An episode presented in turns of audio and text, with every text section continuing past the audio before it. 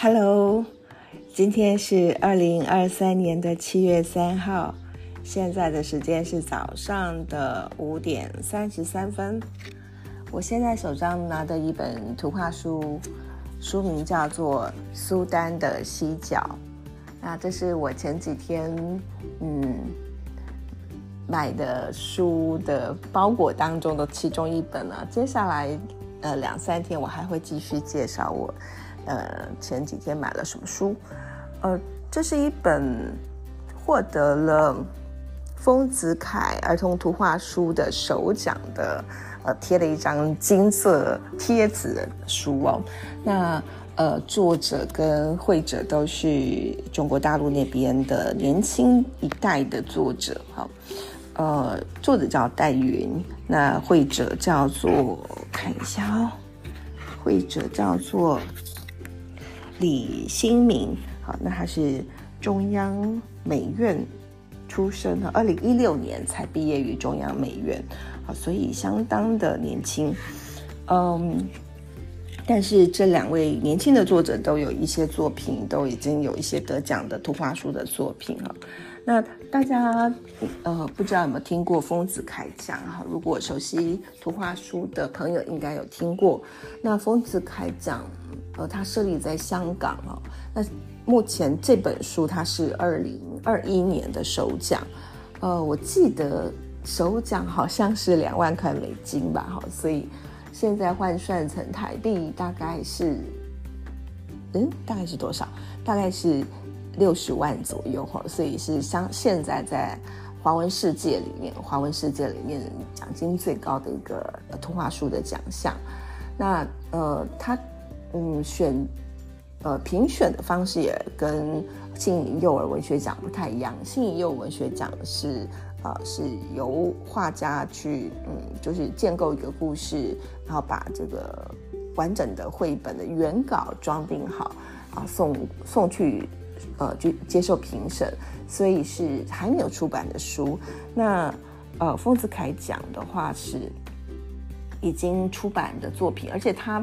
没有，他只要是华文作品就可以去呃，就是送去接受评审，而且他不限定是呃，就是呃这个奖项当年哈，比如那一届的话，就是二零二一年不限定是二零二零年，他可能可以在更久之前的作品都可以送去。那呃，我不知道大家的这个嗯这个。听到苏丹的犀角有什么样子的嗯感受？我其实呃就是在这个丰子恺讲哈，就是呃这第七件宣布的时候，我就看到了这个消息啊。但是我我当时的一个印象，我可能就想到啊苏丹的犀牛这样子。好，但是呃我知道，我就是我买买到书之后仔细看哦，苏丹的犀角，原来这是。叫做名为苏丹的一只犀牛的，呃，它的角，犀牛的角，犀角，好，那呃，但是它的确也是跟这个非洲的苏丹有关哦。它描写的是一只哦，就是小时候在苏丹啊，就是呃长大的犀牛。那它后来成为呃我们世界上公认的最后一头雄性的北非白犀牛。那最后当然就是它已经在二零一八年过世，所以也就是呃北非北非白犀牛这样子的物种在世界上绝迹了哈。那等于是嗯最后的世界上最后一头北非白犀牛雄性白犀牛的故事。好，那呃，这只犀牛呢，它一开始是在嗯，就是嗯，就是在非洲的苏丹。好，那因为它的在这个故事当中呢，它的描述，它的母亲呃，就是它还是小犀牛嘛，那当时它还没有犀牛角，就是然后他的妈妈就是被盗猎的猎人射杀，然后犀牛角被夺走了。那当时当然就是这个小犀牛，呃，它就没有没有人保护它，所以，嗯，就是他被呃，就是被捕获，然后送到捷克的动物园。那呃，那因为他来自苏丹，所以他就被取名做呃苏丹。那在北非，呃，就是在那个捷克的动物园当中，他过了三十多年的岁月之后呢，那因为呃，就是嗯，犀牛白犀牛呃在野外绝种了哈。那为了提高这个。呃，北非白犀牛的自然繁衍的机会，所以当时他们就把已经三十多岁的苏丹呢，跟另外三只白犀牛送回非洲，然后在肯雅的自然保护区里面。所以苏丹就在晚年呢，他在二零一零年的时候呢，他回到了非洲的故乡，呃，虽然不是苏丹啊，就是回到了这个呃北非，呃，就是回到了肯雅。那在这个呃书的通话书的最后面，我们可以看到，呃，作者跟惠泽他们都在二零一六年，就是呃苏丹呃犀牛苏丹还没有过世的时候去看过老年的他，好，然后呃当然就是因为那时候已经有这样的消息，他已经是嗯年老的最后的呃就是犀牛这样就过去看他，那呃所以呃。就是算是有很深的情感在里面吧，哈。那我们可以看到，就是这个嗯故事当中呢，就是嗯，就是作者给了我们很呃，我会觉得相对来说，它是非常非常，当然它是一个得奖作品，然后再来就是呃文字的部分哦，非常的呃从。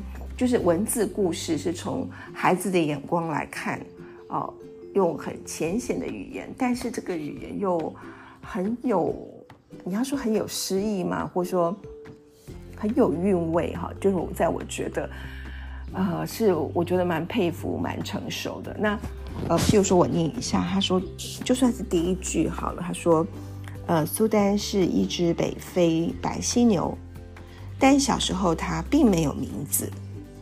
妈妈告诉他：“犀牛不需要名字，亮出你的脚，别人就会知道你是谁。”哇，光是开头的这一句，我就觉得非常非常的有深意，对不对？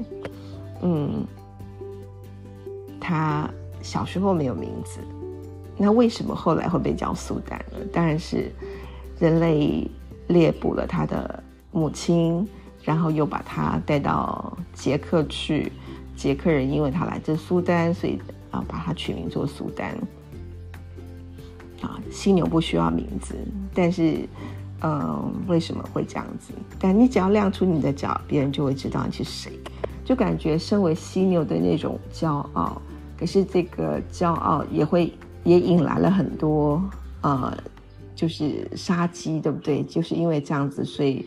呃，这些盗捕的那些猎人才会啊去射杀犀牛，呃，然后呃，我我我真的觉得那个文字非常的洗练呢，非常的棒。那到了就是他被嗯，就是带到捷克动物园的时候，他是这样写的：说小犀牛醒来的时候，发现自己在一个陌生的地方。好，这样这是一个比较。蓝色的冷色系的，啊，一个呃色调的图像。那我看到动物园的名称呢，动物园外头贴了一张就是犀牛的海报，好，就这样子，就文字很简单。但反过来之后呢，我们就看到它上面写说，呃，这里没有妈妈，这里黑漆漆的，却看不到星星；这里有草，却闻不到泥土的气味。